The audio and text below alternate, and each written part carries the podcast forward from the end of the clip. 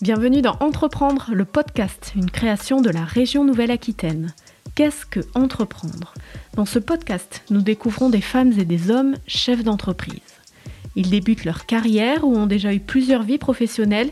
Ils sont à la tête de petites entreprises, de grands groupes, de start-up ou de l'entreprise familiale. Ils encadrent des équipes soudées ou travaillent en collaboration avec des métiers très différents. Vocation, changement de vie ou évolution de leur premier métier, cette fonction de chef d'entreprise les définit aujourd'hui. Ici, ils témoignent de leur parcours, leurs succès, leurs échecs et surtout des valeurs et traits de leur personnalité qui leur font traverser cette aventure inédite de l'entrepreneuriat. Dans cet épisode, nous rencontrons Mathilde Leroy à la tête de l'entreprise Casoar. Avec elle, on a parlé création, culture, accompagnement, équilibre de vie et esprit d'équipe. Bonne écoute. Bonjour Mathilde Roy, merci d'être là pour discuter ensemble autour de votre parcours d'entrepreneur. Vous avez 44 ans, vous êtes à la tête de Casoar, une galerie d'art contemporain en ligne que vous avez créée en 2015. Après plus de, de 15 ans sur des postes en marketing, communication et mécénat culturel, vous avez décidé de démocratiser et de valoriser l'art via le numérique, donc en développant Casoar, qui ne cesse de grandir et que vous orientez aujourd'hui vers le, marché international. Vous allez nous en dire plus, euh, mais avant, une première question, c'est quoi pour vous entreprendre? Alors bonjour et puis merci de me recevoir. Je suis ravie euh, d'échanger avec vous aujourd'hui. Alors c'est pourquoi, pourquoi pour moi entreprendre euh, Bonne question. Euh, bah, c'est se mettre des défis, je pense, aller un peu plus loin que. Enfin, forcément, à un moment donné, j'ai fait cette réflexion de aller au-delà de ma vie de salarié où je n'étais pas pleinement accomplie, je ne me réalisais pas pleinement. Euh, et, donc, je pense que parmi les moteurs qui ont, été les miens pour, pour entreprendre, en tout cas, ça a été vraiment, euh, effectivement, d'être à l'origine du projet pour lequel euh, je me dévoue tous les jours. Enfin, la notion de création, en fait. pour moi, je pense que c'est vraiment le fait de, créer quelque chose qui, avant, n'existait pas. et qui du coup correspond bah, exactement à la mission qu'on veut accomplir dans la société, pour moi c'est très important, euh, les orientations, les valeurs euh, qu'on veut servir tous les jours. Finalement, on donne beaucoup d'énergie tous les jours dans notre vie professionnelle. Et euh, j'avais en tout cas, moi, besoin de... Bah, de, choisir les, orientations et du coup, rien de mieux que de créer la structure dans laquelle on va pouvoir le faire. Voilà. Alors plus précisément, du coup, cette envie d'entreprendre, ça vient d'où? Est-ce que vous pouvez nous résumer votre parcours professionnel jusqu'à Casoar et qu'est-ce que c'est Casoar? Oui, absolument. Donc, euh, effectivement, vous l'avez dit, hein, j'ai un parcours de 15 ans globalement dans le mécénat culturel euh, à Paris à l'origine, euh, mais aussi dans la communication, dans les médias, puisque j'ai aussi travaillé au groupe TF1.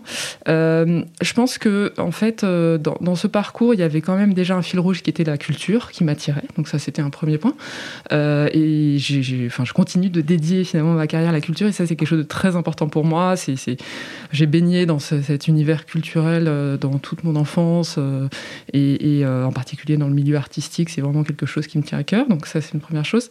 Euh, et l'autre fil rouge, ça a été dans, plusieurs des postes que j'ai occupés, c'était des créations de postes, notamment dans le mécénat où j'ai dû monter depuis zéro une activité. Quand je me suis retournée à un moment donné, bon voilà, où j'ai fait un peu un bilan de pas mal d'années de, de, vie professionnelle et j'étais pas complètement accomplie, je me suis dit finalement, ce qui m'excite le plus dans toute cette vie professionnelle, c'est de créer depuis zéro. Et en mhm. fait, quand ça commence à bien tourner, à, ronronner, ça m'intéresse moins. Ça vous ennuie Enfin, oui, il y a un côté un petit peu euh, euh, éternel, euh, enfin, un besoin de nouveauté, oui, ça c'est clair. D'accord. Casoir, c'est ses débuts, comment ça s'est passé, l'idée? Oui, bah voilà, en fait, c'est vraiment parti. Euh, je réfléchissais, je voulais créer une structure dans la culture. Euh, je cherchais des modèles économiques qui pourraient fonctionner, puisque bon, alors en France, c'est vrai que la culture est très subventionnée, mais il y a quand même des, sociétés euh, qui fonctionnent avec un modèle à but lucratif. Donc c'était un, modèle que je cherchais. Et clairement, il y avait ce tropisme de l'art qui était, voilà, moi j'avais fait l'expérience de aller dans des galeries et je me, je me sentais pas la bienvenue dans ces galeries. Et c'est petit à petit, en benchmarkant ce qui se passait, que j'ai vraiment vu l'opportunité du digital avec des initiatives qui se passaient déjà aux États-Unis, en Angleterre. Bon, c'était il y a quand même 7 ans, donc euh, ça a beaucoup changé depuis. Mais à l'époque, c'était encore assez peu développé, la, vente en ligne d'œuvres d'art. Au tout départ, vous êtes installé dans un, dans un coworking, puis vous avez bénéficié d'un incubateur. C'est important de s'entourer de cette manière au début d'une entreprise? Ouais, absolument. Alors ça, moi, je suis vraiment très pro accompagnement. Euh, alors en plus, il se trouve que moi j'ai pas d'associé, donc euh, c'était encore plus euh, vital.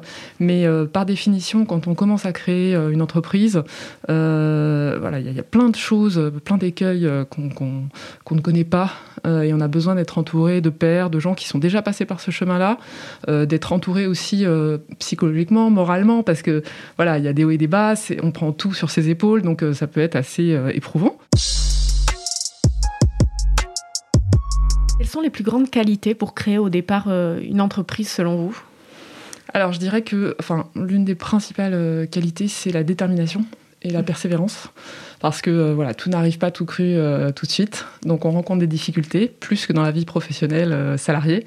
Euh, et il faut savoir euh, bah, les encaisser et se relever euh, le lendemain matin et repartir à fond comme si de rien ne s'était passé et avoir encore plus d'énergie, j'allais dire, finalement. donc voilà, je dirais que ça, c'est les principales qualités. il faut savoir évoluer, il faut, il faut avoir une certaine souplesse d'esprit, une agilité, je dirais, parce que rien ne se passe comme on avait prévu. Et donc il faut savoir s'adapter. Vous parliez de difficultés euh, avec la crise Covid. Le, numérique a dans plusieurs domaines été une jolie solution de repli, une opportunité pour certains. Vous, vous avez su tirer profit de, de cette crise. C'est ça aussi être entrepreneuse, c'est se trouver des opportunités? Oui, absolument. Alors, c'est vrai qu'au tout début de la crise Covid, donc en mars 2020, on a eu assez peur euh, parce que euh, pendant 15 jours, euh, je me souviens que c'était mi-mars, hein, de, mi-mars à fin mars, on n'avait absolument aucune vente sur le site. Je pense qu'il y avait une sidération globale de la société qui faisait que plus personne ne consommait, ce qui est normal. Et, donc, on a eu très peur, effectivement. a, on a fait appel, heureusement, il y avait quand même des dispositifs, donc on s'est tout de suite mobilisé pour faire appel à ces dispositifs, chômage partiel, etc. Mais très vite, on a vu qu'au contraire, pour nous, ça allait devenir une opportunité parce que nos concurrents, entre guillemets, physiques, que ce soit les foires, les expos, les, galeries physiques, étaient toutes fermées. Et les gens étaient chez eux, il y avait quand même un besoin de, une fois la sidération passée, avait besoin finalement de se faire plaisir. Ils dépensaient moins dans autre chose et, au contraire, ça a été une très belle opportunité qu'on a effectivement euh, su euh, exploiter à ce moment-là. Comment on gère ça en tant que, chef d'entreprise? C'est up and down euh? Ouais, c'est un peu l'ascenseur émotionnel, on, le dit souvent hein, pour les entrepreneurs. Donc c'est là que, effectivement, euh, je le disais, c'est important d'être entouré parce que euh, euh, bon, bien sûr, on fait face soi-même. Euh, souvent, alors quand on a des associés, c'est plus facile aussi à deux, à trois d'encaisser. Mais bon, moi, c'est pas mon cas. Alors, les salariés, bien sûr, moi, j'ai des salariés hyper impliqués, dévoués. Et malgré tout, le soir, quand ils rentrent chez eux, voilà, ils peuvent reposer la charge et penser à autre chose, ce qui n'est pas le cas bah, du, chef d'entreprise, quoi. Donc, effectivement, voilà, moi, c'est un entourage plutôt personnel, du coup fait Et puis euh, voilà, je me fais coacher aussi, donc c'est important de pouvoir partager, vider un peu son sac aussi euh, euh, sans filtre, parce que bon, le conjoint au bout d'un moment, hein, c'est pas un coach non plus. donc donc voilà, il faut trouver les bons appuis, je dirais, effectivement. vous en parliez un petit peu, entreprendre seul, être la, numéro un toute mmh. seule d'une équipe, c'est difficile? ouais, enfin franchement, c'est vrai que ça, je, je le dis sans, sans m'en cacher. Si c'était à refaire, je le referai à plusieurs. Euh, pour plein de raisons. D'abord, ce que je dis, c'est que cette charge, bah, c'est quand même plus confortable de la porter à plusieurs. Euh, moi, je prétends pas avoir toutes les qualités non plus. Souvent, dans des équipes fondatrices, il y a des profils complémentaires. Donc, euh, c'est vrai que ça, peut aider. Il y a des domaines dans lesquels je suis moins pointu, hein, forcément, et, ça aiderait d'avoir quelqu'un complémentaire, sans doute. et puis, bah, c'est du coup, c'est tellement intense en fait que je me dis que c'est quand même sympa à vivre à plusieurs. Alors, ça, peut se finir très mal hein, aussi. Il y a beaucoup d'associations qui se finissent mal, donc euh, c'est évidemment un risque. Mais oui, oui, je pense que c'est quand même des aventures euh, très intenses qui peuvent être intéressantes euh, de vivre à plusieurs. Casoir met en relation donc artistes indépendants et, et amateurs d'art, mais pas seulement via un algorithme, comme pourraient le faire d'autres places de marché. Vous tenez au fait d'avoir une sélection rigoureuse et éclairée faite par vos équipes c'est un choix important, c'est des, valeurs euh, qui, vous, qui guident? Oui, absolument. Bah, euh, C'est-à-dire qu'on est quand même dans un domaine très particulier, l'art, euh, où bah, plus que dans, beaucoup de domaines, une œuvre, un artiste n'en vaut pas un autre. Il y a des critères subjectifs. C'est important aussi qu'on soit caution et qu'on qu'on accompagne les acheteurs qui ne sont pas toujours connaisseurs avec une, une, certitude que ces artistes ont été validés par des gens qui connaissent le monde de l'art, le marché de l'art et qui, euh, qui sélectionne les artistes.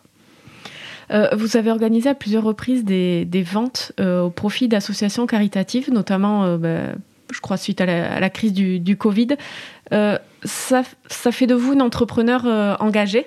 Effectivement, c'est quelque chose qui nous a tenu à cœur euh, depuis le début de Casoir, de faire des actions qui vont au-delà juste de, bah, d'optimiser le, compte de résultat de l'entreprise. Voilà, enfin, d'abord la mission, c'est quand même démocratiser l'art, donc j'estime que c'est aussi une mission sociétale.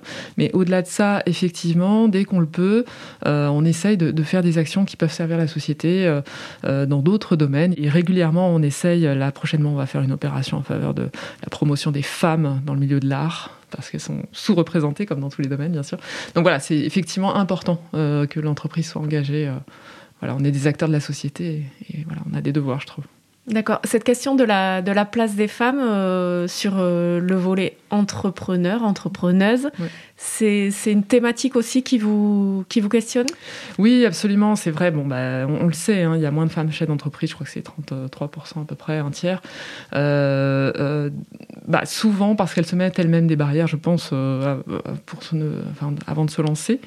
Donc, donc il faut essayer de déconstruire ça. C'est des, des modèles, peut-être des rôles modèles, euh, voilà, des, des, exemples de femmes qui réussissent. Et puis c'est changer un peu les mentalités euh, dès le plus jeune âge, donc au, lycée, euh, dans, dans, les études supérieures, je pense. mais c'est quand même en train de changer, je pense. Puis il y a beaucoup d'actions en faveur des femmes entrepreneurs. Donc voilà, je pense que ça va dans le bon sens, mais malgré tout, les chiffres sont encore là. Quoi. Vous nous avez dit avoir été donc bien entouré pour à la création de l'entreprise et toujours aujourd'hui. Vous avez aussi bénéficié d'aide publique notamment euh, aide régionale. Euh, quel est le rôle de, ces aides? Alors, bah, c'est évidemment une aide financière, donc ça aide quand même à, financer des projets sur une partie investissement, sur lequel euh, bah, voilà, on n'a pas forcément dans le euh, l'exploitation, les fonds suffisants pour initier des dépenses plus importantes. Pour, euh, voilà, typiquement pour le développement international, on a eu une aide de deux aides même de la région. Pour le recrutement du premier cadre clé aussi, on avait eu l'aide de la région. C'est important parce que ça nous a permis d'avoir quand même un salaire euh, enfin, en phase avec le marché à un moment où on était encore assez jeune sur un directeur marketing, donc c'était quand même des, des moments clés. Voilà, donc c'est une aide à investir en plus d'autres financements qui peuvent exister. Ça apporte une caution parce que quelque part, euh, voilà, on est reconnu par un acteur euh, bah, sérieux qui, euh, valide quelque part euh, le modèle, le projet de développement de l'entreprise. Donc ça aide potentiellement à avoir d'autres financements. Donc voilà, c'est une reconnaissance aussi qui est précieuse.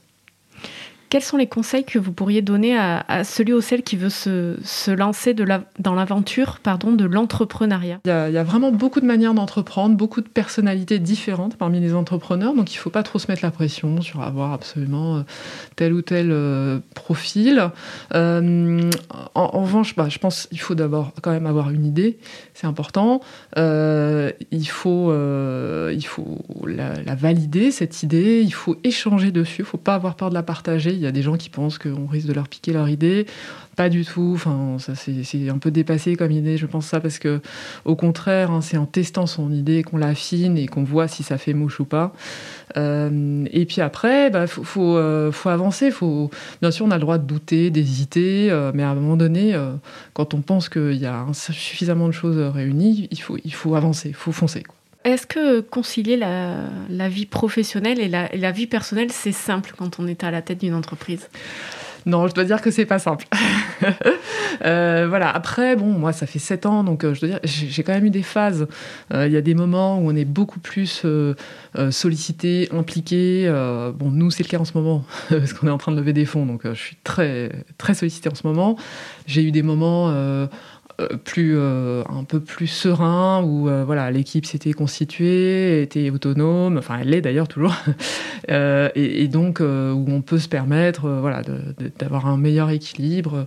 Donc tout n'est pas linéaire sur une période aussi longue fort heureusement hein. on peut pas être à 200% pendant 7 ans quoi. Donc voilà il faut gérer des phases je pense terminer par une petite euh, une liste de petites questions, euh, réponses très rapides. Si vous deviez vous définir en un mot. Fonceuse, voilà. Le ou la chef d'entreprise qui vous impressionne? Ah, bah, alors il y en a beaucoup euh, parce que ça m'a beaucoup inspiré de lire des parcours d'autres entrepreneurs. Mais je dirais une, une entrepreneuse, c'est une femme euh, qui, euh, alors elle n'est pas forcément extrêmement connue, elle s'appelle Mathilde aussi, Mathilde Collin, qui a fondé Front, qui est un outil de gestion de messagerie, qui a fait qui est un gros succès. Ils sont partis s'installer, elle est française, mais ils sont partis s'installer à San Francisco.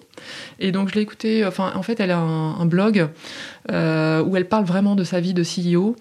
Euh, et également, euh, je l'ai entendu dans plusieurs podcasts, et, je trouve qu'elle a vraiment euh, théorisé sa, enfin, son approche de, la vie de CEO avec tous ces sujets d'équilibre vie pro-vie perso, des responsabilités de, de chef d'entreprise, des moments difficiles, etc., qu'elle a connus elle aussi.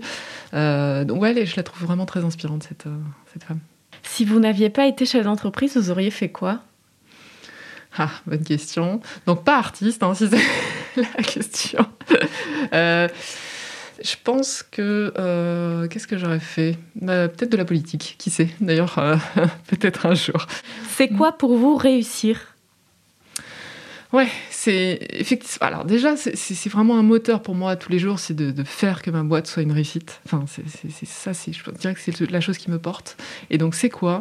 C'est avoir euh, une équipe euh, qui est heureuse de venir bosser le matin, et c'est le cas, et euh, qui grossisse bien sûr, hein, parce qu'on a envie de. Moi, j'ai envie que la boîte grossisse aussi, qu'elle se développe à l'international. Mais je dirais que la notion d'équipe qui est euh, voilà, qui fonctionne bien, qui est autonome et qui est heureuse de venir bosser le matin, c'est quelque chose qui me fait très plaisir. De quoi êtes-vous la plus fière? Bah justement, c'est sans doute de ça, d'avoir euh, déjà construit, bon ça reste une équipe à taille humaine, c'est 15 personnes, mais, euh, mais voilà, c'est quelque chose dont je suis, je suis très fière. Je pense qu'ils sont heureux dans ce qu'ils font et, et du coup, bah, moi aussi. Et enfin, on vous souhaite quoi pour la suite?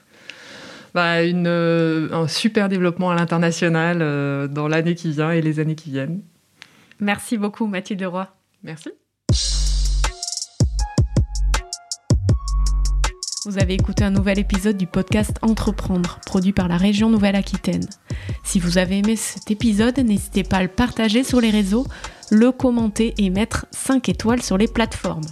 Pour en savoir plus sur l'action de la région en faveur des entreprises, rendez-vous sur entreprise.nouvelle-aquitaine.fr. À très bientôt.